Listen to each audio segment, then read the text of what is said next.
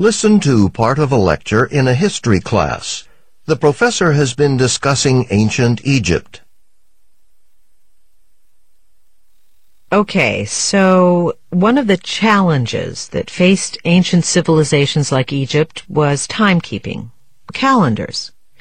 When you have to grow food for whole cities of people, it's important to plant your crops at the right time. And when you start having financial obligations, rents, taxes, you have to keep track of how often you pay. So, today we'll look at how the Egyptians addressed these problems. In fact, they ended up using two different calendars. One to keep track of the natural world, or their, uh, their agricultural concerns, and another one that was used to keep track of the business functions of the kingdom. So let's take a look at the hows and whys of one ancient Egyptian calendar system, starting with the Nile River. Why the Nile? Well, there's no other way to put it. Egyptian life basically revolved around the mysterious rise and fall of the river. The success of their agricultural system uh, depended upon them knowing when the river would change. So, naturally, their first calendar was divided up into three seasons, each based on the river's changes inundation, subsidence, and harvest. The first season was the flooding or inundation when the Nile Valley was essentially submerged in water for a few months or so.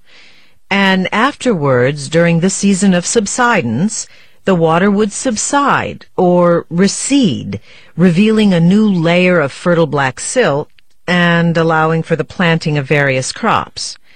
And finally, the time of the year would arrive when the valley would produce crops such as wheat, barley, fruit, all ready to harvest. Okay? So it was very important to the ancient Egyptians to know when their Nile-based seasons would occur. Their way of life depended upon it. Now, the way they used to count time was based on the phases of the moon, which regularly and predictably goes through a cycle, starting with the new moon, then to a full moon, and back again to the new moon. Now this cycle was then used to determine the length of their months. So, um, one lunar cycle was one Egyptian month, and about four of the months would constitute a season. Now, 12 of these months was an approximately 354 day year. So they had a 354 day agricultural calendar that was designed to help them determine uh, when the Nile would inundate the land. Well, of course, it had to be more complicated than that. The average amount of time between floodings wasn't actually 354 days. I mean, although it varies, the average was clearly longer than 354 days.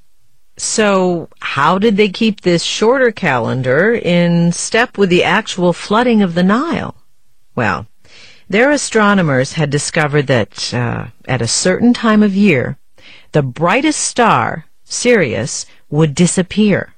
Actually, it'd be hidden in the glare of the sun, and then, uh, a couple of months later, one morning in the eastern sky just before dawn, Sirius would reappear. And it happened regularly, uh, about every 365 days.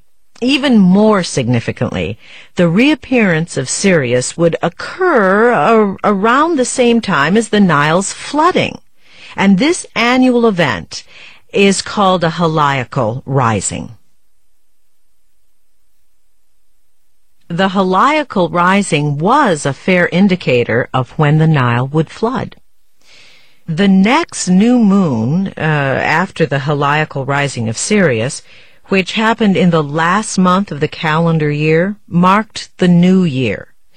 And uh, because the ancient Egyptians were using the lunar cycle in combination with this heliacal rising, Some years ended up having 12 lunar months, while others had 13 lunar months if Sirius didn't rise in the 12th month.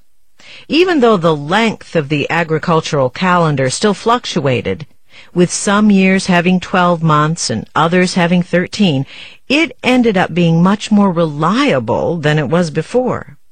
They continually adjusted to the heliacal rising of Sirius, ensuring that they never got too far off in their seasons.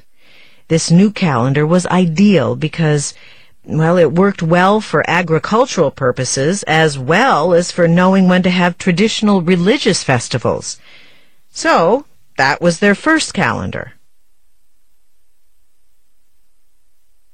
But, was it any way to run a government? They didn't think so. For administrative purposes, it was very inconvenient to have years of different lengths. So, another calendar was introduced, an administrative one, probably soon after 3000 BC. They declared a 365-day year, with 12 months per year, with exactly 30 days each month, with an extra five days at the end of each year. This administrative calendar existed alongside the earlier agricultural and religious calendar uh, that depended on the heliacal rising of Sirius. This administrative calendar was much easier to use for things like scheduling taxes and and other things that had to be paid on time. Over time, the calendar got out of step with seasons and the flooding of the Nile, but for bureaucratic purposes, they didn't mind.